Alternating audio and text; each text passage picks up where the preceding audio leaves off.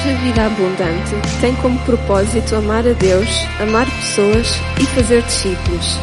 Desejamos que esta mensagem seja de grande bênção para a tua vida. Bem-vindo à família.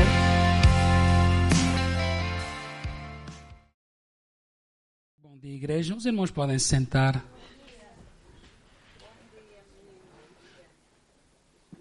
Deixem-me só ficar um pouco mais à vontade. Deixar tudo preparado.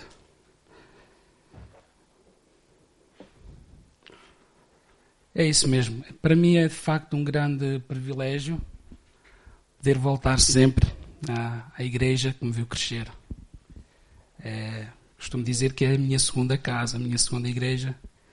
E nestes anos todos, são quase 20 anos, 19 anos, uh, é isso que eu guardo sempre. É sempre para mim um privilégio tão grande estar com os irmãos aqui. É umas saudades, matar saudades. Então, quando o pastor Mário faz o convite, obviamente que é um privilégio. O privilégio é meu, uh, o, o prazer, a satisfação de estar aqui com os irmãos. Eu vejo hoje muitas caras novas, mas continuo a ver caras muito conhecidas. O que vale é que só me conseguem ouvir a mim daqui de cima, né? E fico de facto emocionado de estar com os irmãos. É, é sempre uma grande emoção estar convosco. Eu peço a Deus nesta manhã que, tal como o pastor Mário, onde ele enviou o convite, ele convidou-me para ministrar a palavra. Não foi para vir pregar. Ministrar a palavra, eu até fiquei nervoso. Ministrar a palavra. Será que eu vou conseguir? Pela graça de Deus, nós juntos vamos estar focados naquilo que Deus quer ministrar às nossas vidas nesta manhã. Amém, irmãos? Tão bom o tempo de louvor e adoração, irmãos. Tão bom as palavras que o pastor Mário partilhou durante a Santa Ceia. Eu estou a dizer, é tão bom para mim a forma como as coisas estão a acontecer porque aquilo que eu preparei vem um bocadinho ao encontro daquilo que já cantámos e que o pastor Mário esteve a partilhar. Os irmãos estão prontos? Estão mesmo prontos? É que eu ainda não estou. Olha, eu sempre que venho a Portugal, uma das coisas que eu noto é que toda a gente fala muito rápido. Eu já não consigo acompanhar a vossa rapidez a falar. Então, eu não estou com sono, eu não estou cansado, eu simplesmente não consigo falar muito rápido porque eu tenho que pensar muito antes de dizer as palavras, que elas às vezes ficam escondidas e eu tenho de as procurar aqui na minha mente. Mas o nosso Deus nos tem trazido juntos. Ele nos tem trazido juntos. É o mesmo Espírito, é o mesmo Deus e é aquele que quer ministrar às nossas vidas, de facto. Amém? Eu queria convidar os irmãos mas tem de ser com muita calma, com muito carinho e amizade.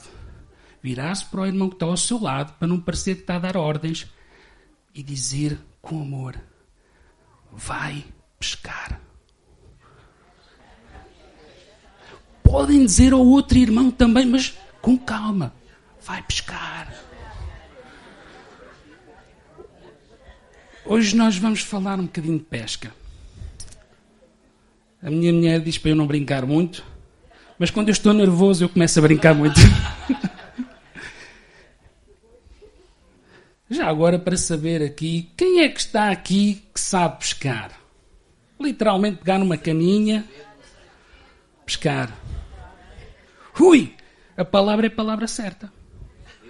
Os irmãos precisam de aprender a pescar. Então pronto. Uf, vou-me sentir mais à vontade para contar a minha história. Eu aprendi a pescar com o meu pai, o irmão Nascimento. Também? Houve um dia que nós fomos pescar e levantava, a gente tem de se levantar sempre cedo. Íamos para o campo, não era para pescar aqui no mar. Carpas, tainhas, peixinho de água doce. Só um parênteses aqui. Eu gosto de pescar desse peixe, mas eu não gosto de comer. Há aqueles que não sabem pescar, mas gostam de comer. Mas eu gosto de pescar de peixe do rio, mas hum, É me deixe isso para o meu pai, para os camaradas dele, não é? Mas naquele dia nós fomos pescar e, e estava a correr tão bem. Era um peixe atrás do outro. Uma carpa atrás da outra. E o meu trabalho, eu tinha um trabalho naquele dia que era muito simples. Era cinco passos. Para manter o peixe fresquinho, deixa sempre a rede na água. Então o que é que eu tinha de fazer? Eu tinha de puxar a rede, abrir a rede, colocar o peixe lá dentro, fechar a rede e voltar a colocar a rede. E eu fiz isso umas 30 vezes. Puxar a rede, abrir a rede, pôr o peixe lá dentro, fechar a rede e colocar a rede de volta lá dentro. E depois já tínhamos para aí uns 30 peixes. Meu pai disse: Olha, está a correr tão bem, a gente já não precisa de continuar aqui a pescar. A gente vai mais cedo. São umas 10, 10 e meia da manhã, estávamos prontos para ir para casa, que ainda vou preparar, arranjar algum deste peixe e já vou almoçar este peixe. Eu disse, glória a Deus. Vamos já para casa. E então lá fui buscar a rede. E quando trago a rede para cima, eu só vi dois peixes lá dentro. E estavam lá dentro e ficaram presos na rede.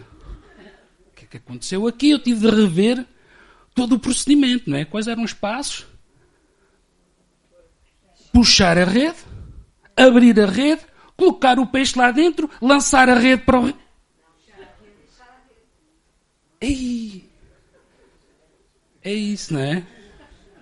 Era aí. Eram cinco, não eram quatro passos. Puxei a rede, abri a rede, coloquei o peixe lá dentro. Ups! Não fechei a rede. Mas atirei a rede lá para dentro.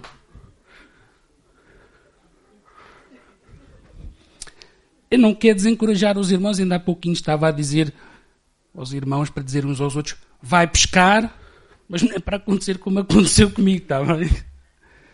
Mas há um episódio na Bíblia nós que hoje vamos focar nisso, lá em João 21.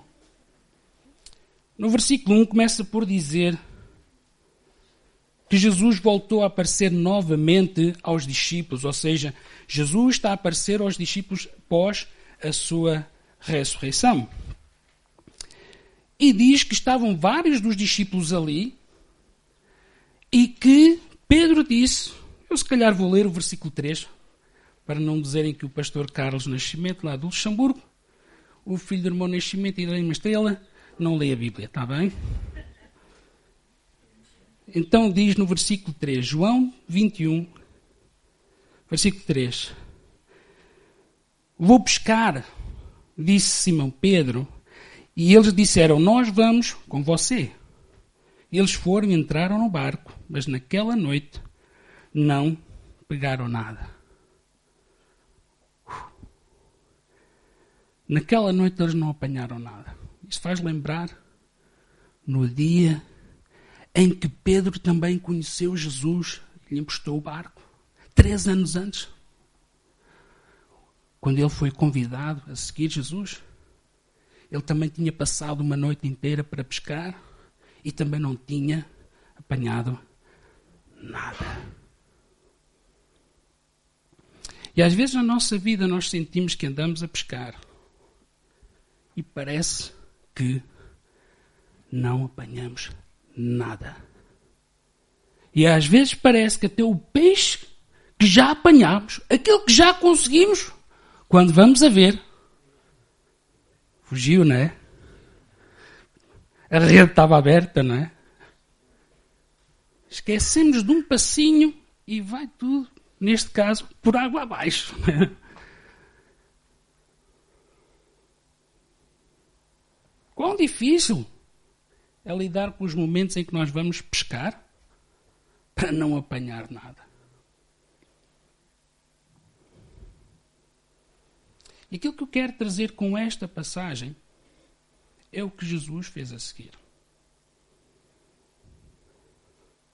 Jesus aparece, eles não conhecem Jesus, e o que é que acontece? Olha, lancem, apanharam alguma coisa? Pergunta, posso apanhar alguma coisa? É que eles disseram? Nada. Mas Jesus falou e disse: Olha, lancem a rede agora para o lado direito, que vão achar peixe. E assim eles fizeram. E assim apanharam muito peixe. 153 grandes peixes. E o mesmo aconteceu essa primeira vez que eu falei há pouco, quando Pedro, três anos antes, depois de ter estado a pescar, mas segundo a palavra de Deus, foi, fez o mar outra vez, lançou a rede e apanhou também muito peixe. O princípio básico que eu quero deixar com os irmãos sobre isto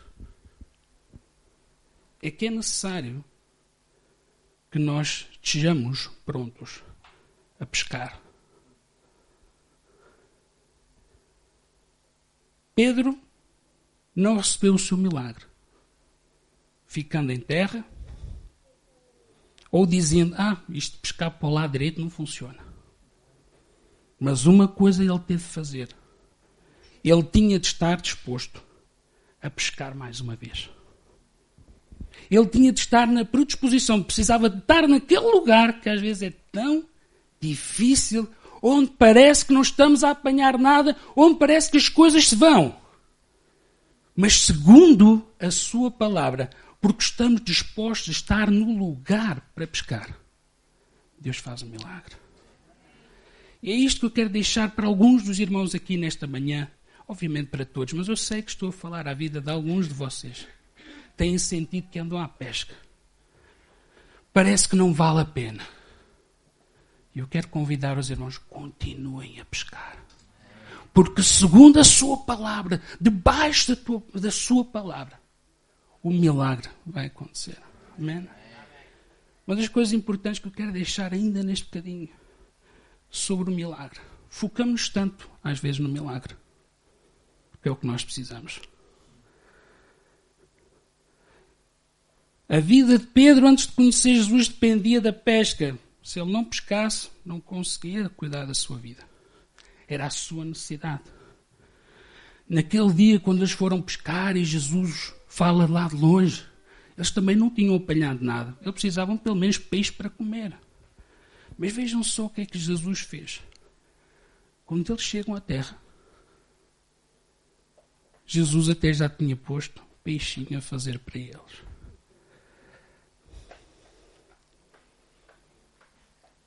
Quão importante é o milagre para nós? Quem é que está aqui que gosta de receber milagres?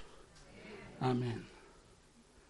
Mas muito mais importante é o Senhor que faz milagres. Aquele que nos chama. Aquele que tem colocado em nós propósito. Por isso, Pedro, na primeira vez, três anos antes, quando Jesus fala para ele, diz: Olha, vou fazer de ti pescador de homens, segue-me. O que é que ele fez? Largou tudo, deixou o milagre para trás. Incrível, não é? Já pensaram nisso?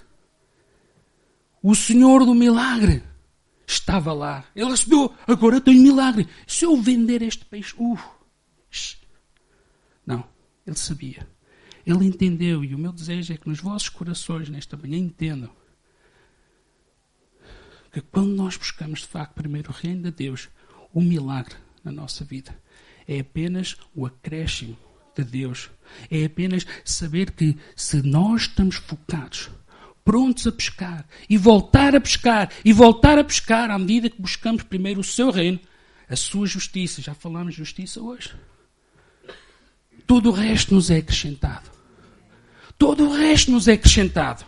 O milagre vem à nossa vida quando nós estamos prontos a pescar. Amém? Há um outro ponto que eu quero focar aqui, mas eu acho que estou precisando de um bocadinho de água. Tá bom? Está aqui embaixo. Fazer uma pausa. Tá bom?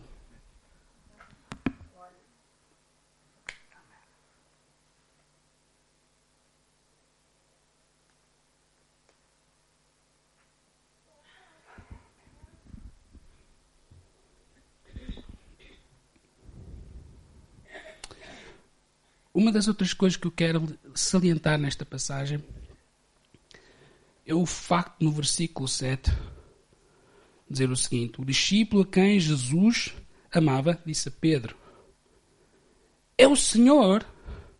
E diz que Simão Pedro, ouvindo dizer isto, vestiu a capa, pois a tinha tirado. O que é que ele fez? Lançou-se no mar. Nós sabemos que ele se lançou no mar para ir ao encontro de, de Jesus.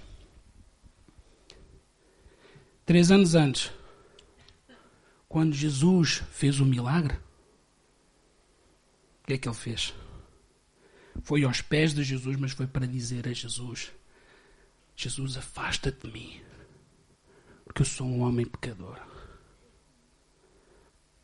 Jesus, afasta de mim, porque eu sou um homem pecador. E agora, quando ele recebe aqui o milagre, pós a ressurreição de Cristo, ele, assim que reconhece que é Jesus que está ali, ele corre para ele, para ter comunhão com ele. Sabendo que Jesus já tinha lavado, purificado todos os seus pecados. Mas há uma coisa que eu quero deixar com os irmãos sobre esta questão do pecado. A forma como nós lidamos com as questões do pecado. Quando Jesus morreu na cruz, colocaram Jesus numa tumba. Fecharam aquela tumba. Os irmãos lembram-se da história? Eu aprendi isto na super igreja aqui, nesta igreja. Então colocaram o corpo morto de Jesus numa tumba, fecharam com uma pedra. A tumba fala do lugar de morte, um lugar de trevas. Mas ao terceiro dia, quando vieram para ver, para cuidar do corpo de Jesus, o que é que aconteceu? Alguém disse: Porque procuram entre os mortos aquele que vive. Ele não está aqui. Ele ressuscitou. Por que é que procuras entre os mortos aquele que vive? Esta é palavra também para os irmãos nesta manhã. Por que ir ao lugar da morte? Por que ir ao lugar das trevas? Se ele não está lá se não é aí que a sua presença habita. Se ele saiu desse lugar, o Cristo ressurreto, o que é que vais lá fazer? Ele ressuscitou, ele não está lá. Tudo o que sobra é um imenso vazio. Por isso, quando nós nos afastamos de Deus, se nós pensarmos muito bem, agora falar assim, uma linguagem mais jovial, até te podes divertir à brava. Parecer muito fixe para esses lugares. Ou estar nesses lugares. Mas no fundo, no fundo, é uma tumba vazia. E tu sabes no teu coração, porque é isso que fica, um vazio na tua vida. Porque só Jesus pode preencher esse vazio. E ele preenche como? No lugar de morte, ele dá vida. No lugar de trevas, ele se torna luz. E como já ouvimos falar hoje, no lugar de pecado, santidade. Hoje nós cantamos que ele é santo. Então onde é que está a santidade dele? Na nossa vida. Na minha vida, na vossa vida. Porque é isso que ele está a falar nesta manhã. Já falou há pouco, e para mim isto é só uma confirmação daquilo que já foi falado. Aquilo que já foi cantado. Santo, ele é santo, ele é santo. Como é que nós podemos ver a sua santidade? Quando a igreja mostra que é santa. Com as suas imperfeições, mas dando passos para se aproximar um pouquinho mais de Deus. Amém? Pedro, inclusive, foi aquele que negou Jesus três vezes, não é? E agora Jesus, Pedro está aqui a ter um encontro com, com Jesus. É interessante ver que quando Pedro negou Jesus, quantas vezes é que foram? Foram três, vocês sabem, isto é fantástico. Assim, curta uma mensagem um bocadinho. negou Jesus três vezes. E quando ele está aqui a conversar, se nós olharmos para a frente, Jesus está a falar com Pedro acerca do seu amor. Pedro, tu amas-me. E no versículo 17, mais precisamente, Pedro usa uma expressão, ele diz: Olha, Senhor, tu sabes todas as coisas.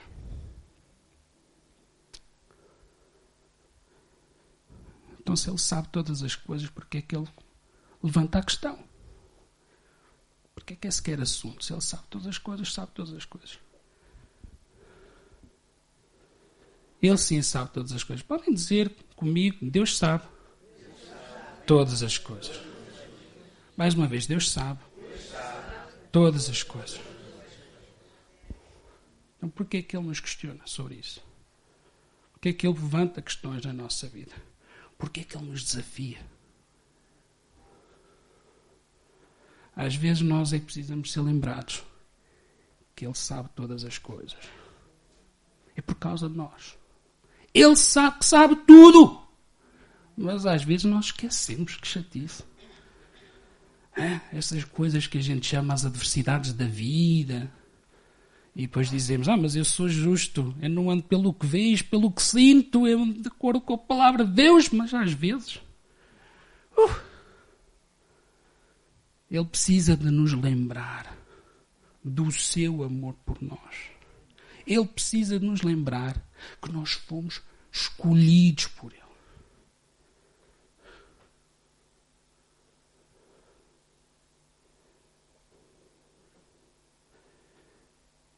Eu há pouco estava a contar a história da minha pescaria, que correu mal. E deu para perceber que a forma como eu contei foi assim uma experiência desagradável para mim.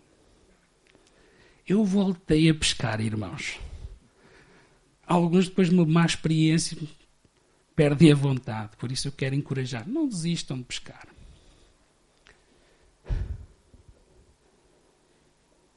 Eu estava tão desapontado com ter perdido o peixe e já ter que estar convencido que era ir, que ia para casa que eu deixei de desfrutar do momento em que o meu pai estava a tentar resolver a situação.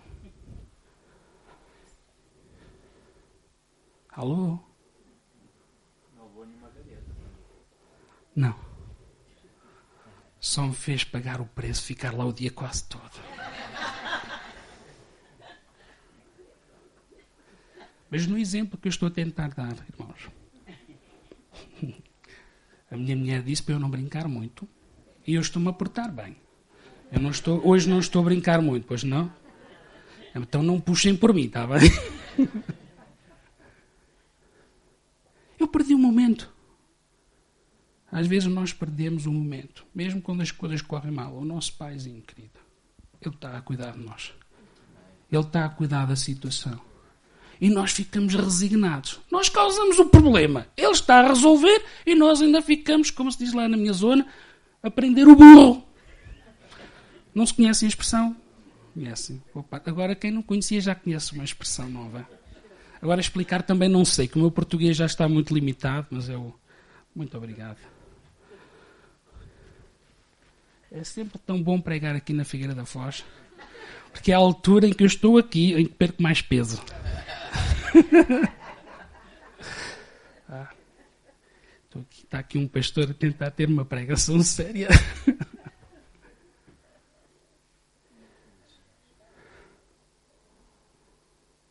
Se o nosso paizinho continua do nosso lado, seja lá qual for a situação, por que é que nós não conseguimos ver isso? Por que é que nós não conseguimos ver que o propósito que Ele tem para a nossa vida não ficou inválido por causa do erro que cometemos? Mas que Ele continua ali a dizer assim: Este é o teu propósito. Este continua a ser o propósito pelo qual eu te criei. Antes mesmo de ser gerado no ventre da tua mãe, diz Ele: Eu já te conhecia. Já tenho propósito para ti.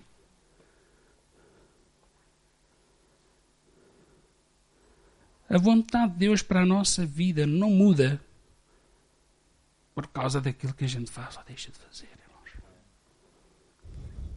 Porque a sua vontade permanece. A sua vontade permanece para sempre. Agora, escutem.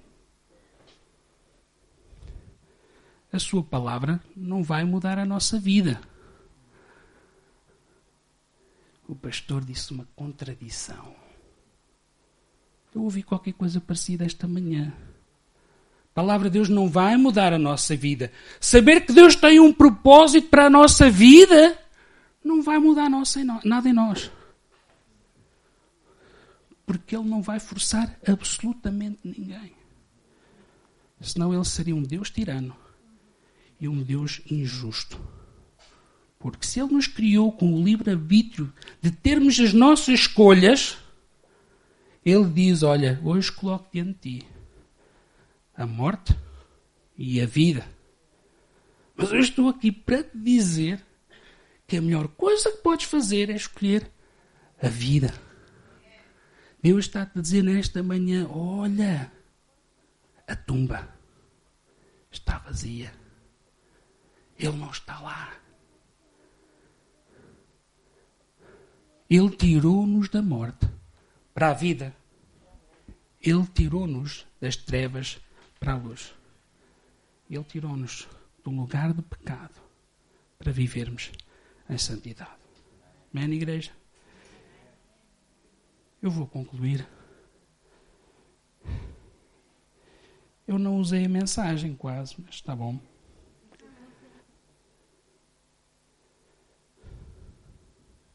Nem sempre sabemos o que fazer. nem vale a pena fazer de conta. Às vezes nós com os colegas ou com os... queremos dar a entender que sabemos está tudo na maior, não é? Mas há momentos na vida nós não sabemos o que fazer. Então, queria convidar os irmãos, olha, se não sabes o que fazer, continua a fazer aquilo que sabes. Não deixes fazer só porque outras coisas não sabes. Faz o que sabes fazer.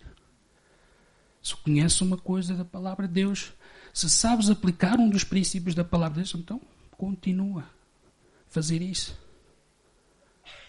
Ou por outro lado é, olha, se também sabes aquilo que não deves fazer, alô, então não faças, não vais por aí.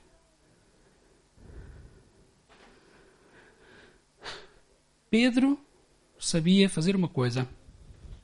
Ainda não vi isto hoje, ainda não falámos sobre isto hoje, então, novidade para os irmãos: Pedro sabia pescar. Só para ver se estão com atenção. Deus chama-nos a pescar de tantas formas.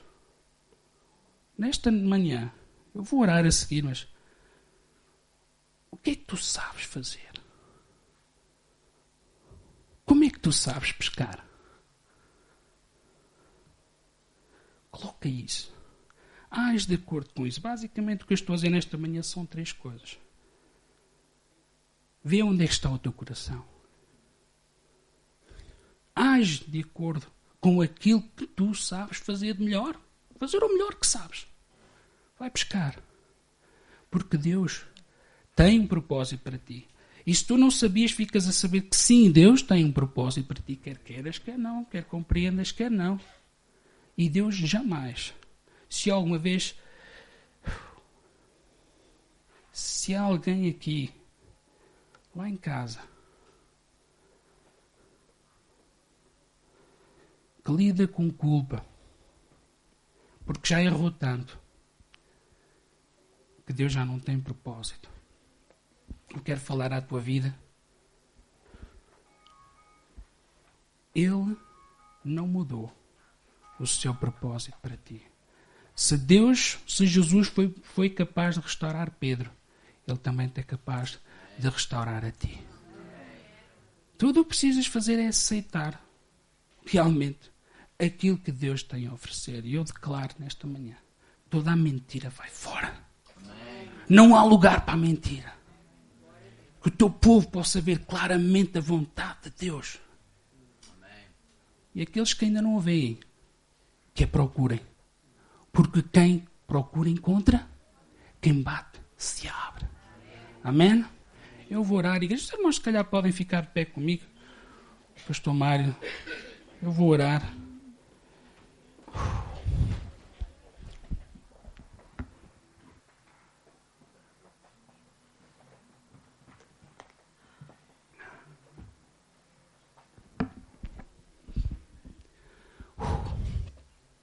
Obrigado, Pai, pela tua palavra nesta manhã e pelo ministrar da tua palavra. Obrigado pela forma como tu fazes todas as coisas, desde o tempo louvor, adoração, a ministração da Santa Ceia, a ministração da palavra, Pai. Obrigado por tu nos tens mostrado nesta manhã que tudo está nos teus propósitos. Eu te agradeço porque a tua palavra se renova a cada manhã. E hoje é dia de renovação. Porque o teu povo ouve a tua palavra. O teu povo medita na tua, na tua palavra. O teu povo pratica a tua palavra, Pai.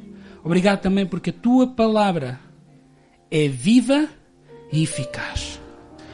Eu quero declarar hoje, nesta manhã, a eficácia da tua palavra na vida desta igreja. Para os que estão aqui para os que estão online. Oh Deus, que o teu Santo Espírito possa alcançar todos os corações que possam ver as tuas maravilhas, a tua bondade, o teu amor, o derramar da tua presença. E à medida que o teu povo se disponibiliza a pescar, a fazer aquilo que está ao seu alcance, nós sabemos que isso abre portas para que tu possas operar nas suas vidas e na vida dos outros, através da obediência dos teus filhos, Pai. Eu declaro bênção eu declaro paz nesta manhã. Eu declaro que não há impedimento para que a tua ministração do Santo Espírito alcance todos nesta manhã. Ninguém fica indiferente à tua palavra. Deus falou e o povo ouviu. Deus falou e o povo segue a voz do seu Deus. Te agradeço por este tempo abençoado com a minha família aqui na Figueira da Foz, Pai.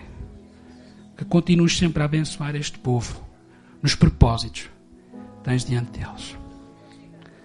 Amém.